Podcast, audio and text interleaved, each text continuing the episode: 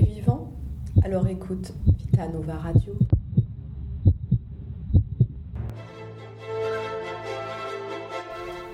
Bonjour à tous, ici Sébastien Chapuis, bienvenue sur Radio Nova dans la rubrique philosophie. Aujourd'hui, nous recevons deux philosophes, Madame Sophie Berthelot et Madame Myriam Raïs, qui débattront autour de la question Le bonheur est-il accessible dans un monde violent, égoïste et injuste?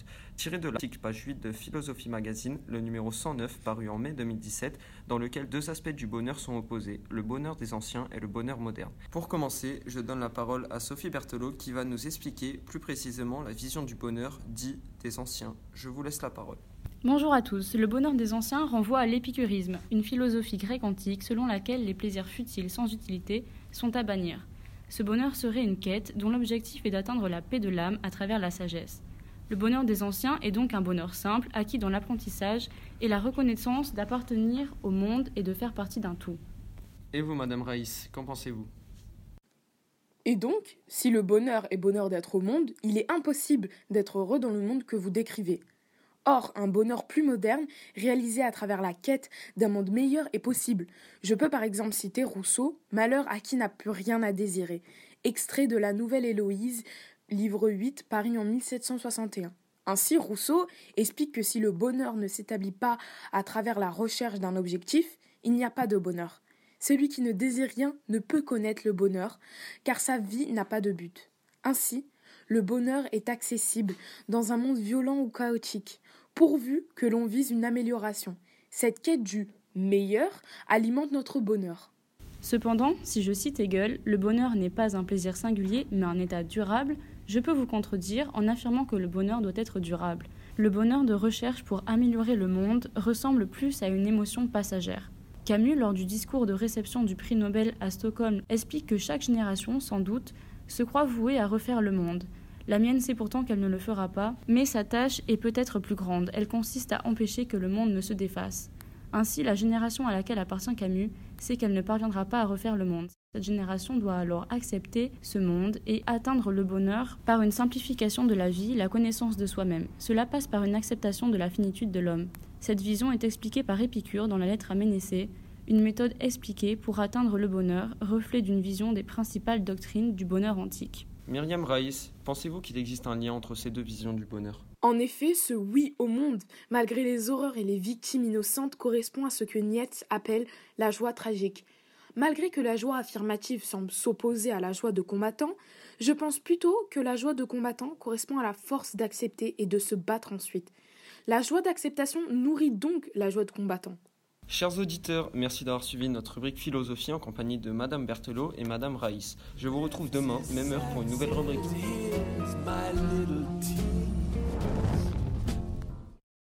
Pour conclure, autrui c'est donc cet alter ego, cet autre moi à travers lequel je me construis moi-même, mais qui a aussi des effets négatifs, puisqu'il peut être une nécessité impérieuse, voire une contrainte. Cette phrase conclut notre cours sur autrui. Dans le but de nous entraîner sur l'argumentation, voici une question autour de laquelle je vous invite à débattre. Pourquoi se regarde-t-on dans le miroir? Qui veut répondre en premier? Oui, Amélie? Je pense qu'on se regarde dans le miroir pour se comparer aux autres. On a vu dans le cours que Jean-Jacques Rousseau pense que la vie en société corrompt la nature bonne de l'homme.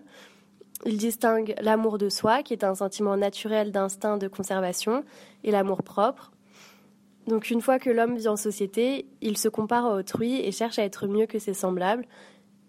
Euh, L'amour propre n'est jamais satisfait.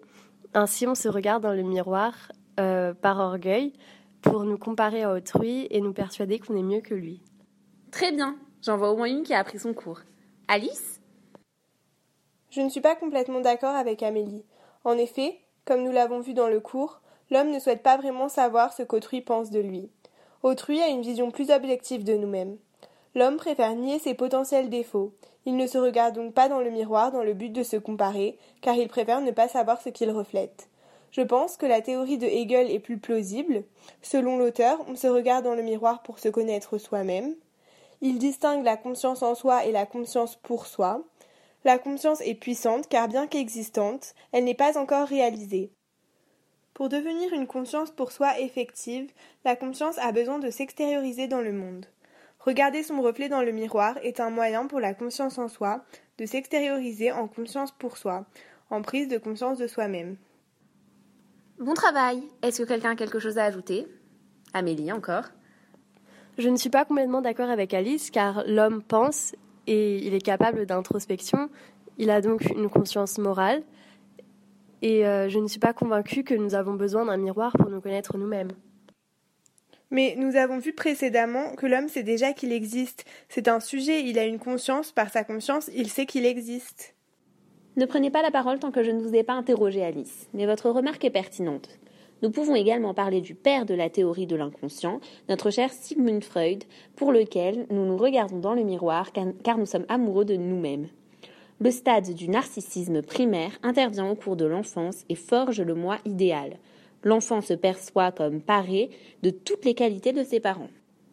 Le narcissique est un amoureux heureux, issu de cet état infantile, originaire où toutes les pulsions de la libido étaient dirigées vers le moi et non pas vers un objet extérieur.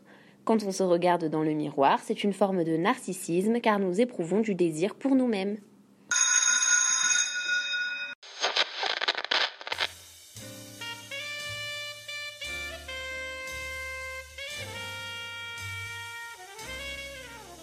Bonjour Pétronie. Bonjour Bérénice. De quoi parlons-nous aujourd'hui sur Radio Radio dans notre rubrique philo? Eh bien ma chère Pétronie, nous allons discuter du consentement et de ses limites. Victor Hugo disait Il y a du consentement dans le sourire, tandis que le rire est souvent un refus. La révolution du oui est tirée du Philosophie Magazine de février 2018, numéro 116. Peut-on désirer sans dominer?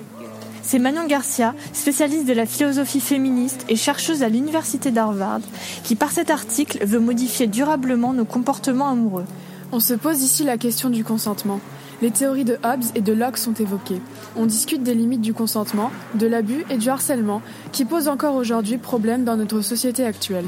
Dans la plupart des cas, il faut d'abord qu'il y ait désir si l'on veut espérer avoir consentement. Mais un désir sexuel implique-t-il un droit à la domination? La juridiction même questionne la notion de consentement positif dans une relation amoureuse et intime. Catherine McKinnon pousse la notion de harcèlement sexuel vers un autre niveau. Selon elle, en concevant les relations entre les hommes et les femmes sur le modèle d'individualisme libéral, on ne parvient pas à voir que la société est structurée par la domination masculine et la soumission féminine. Que faire alors pour atténuer cette situation? C'est ainsi qu'elle introduit la notion de consentement positif, qui certes pose des difficultés concrètes quant à son application juridique, mais pourrait être un moyen efficace pour déranger cette conception sexiste du monde. Originellement, le consentement est bel et bien depuis la Rome antique une notion juridique qui permet de distinguer les contrats valides de ceux qui enfreignent la loi. Aristote disait que les hommes étaient des animaux politiques par nature. Mais pourquoi obéir à un tiers lorsqu'on est égaux en droit? Un contrat de mariage définit un consentement mutuel entre deux parties dans la sphère intime et conjugale. Pourtant, on peut se demander si consentir une fois sur un papier à un moment donné suffit à consentir officiellement et indéfiniment à tout type de rapport. Par le fait, le consentement n'est pas valide. Il faut que certains critères soient remplis pour que l'accord rende l'action moralement possible. Hobbes parle de contrat social. Les hommes renoncent tous à leur libre arbitre afin d'être en théorie protégés. Mais lors d'un abus, cette affirmation devient caduque. En effet, une femme se dessaisit de sa liberté afin d'être protégée, mais devient victime de la liberté d'un autre. Rousseau, dans le contrat social, dit qu'en prouvant une forme d'association qui défende et qui protège de toute la force commune la personne et les biens de chaque associé et par laquelle chacun, s'unissant à tous, n'obéisse pourtant qu'à lui-même et reste aussi libre qu'auparavant, on parvient à une forme d'association qui garantit la liberté et la sécurité des citoyens. De nos jours, certaines femmes prônent la liberté d'importuner, conception qui peut être critiquable sous plusieurs angles. j'ai rendez-vous avec le père Raymond pour me confesser. Oui, je reviens, je vais le chercher tout de suite.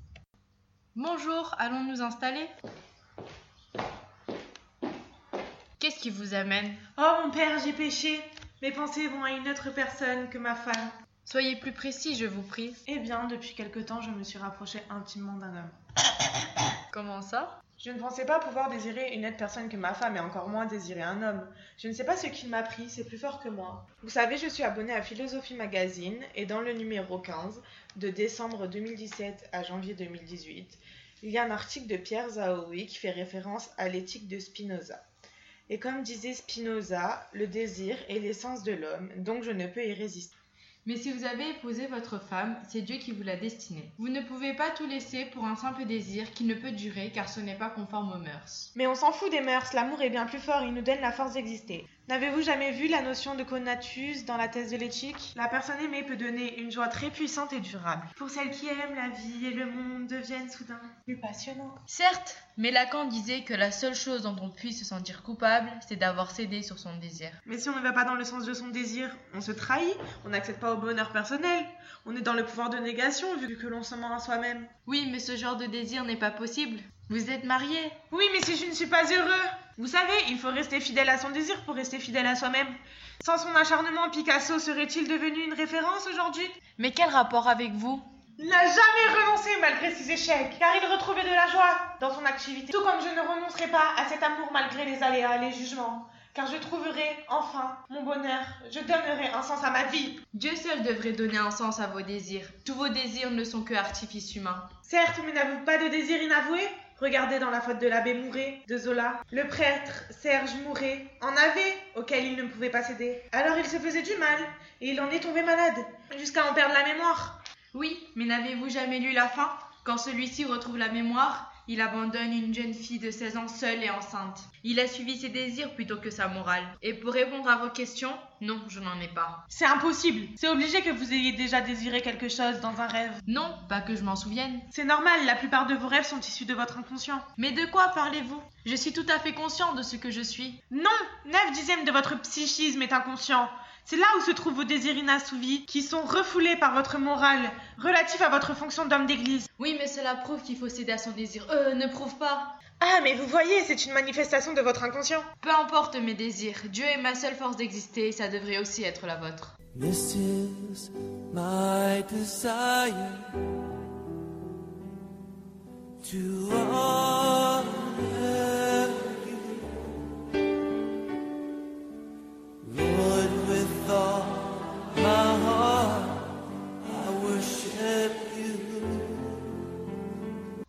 je préfère choisir le cœur à la raison.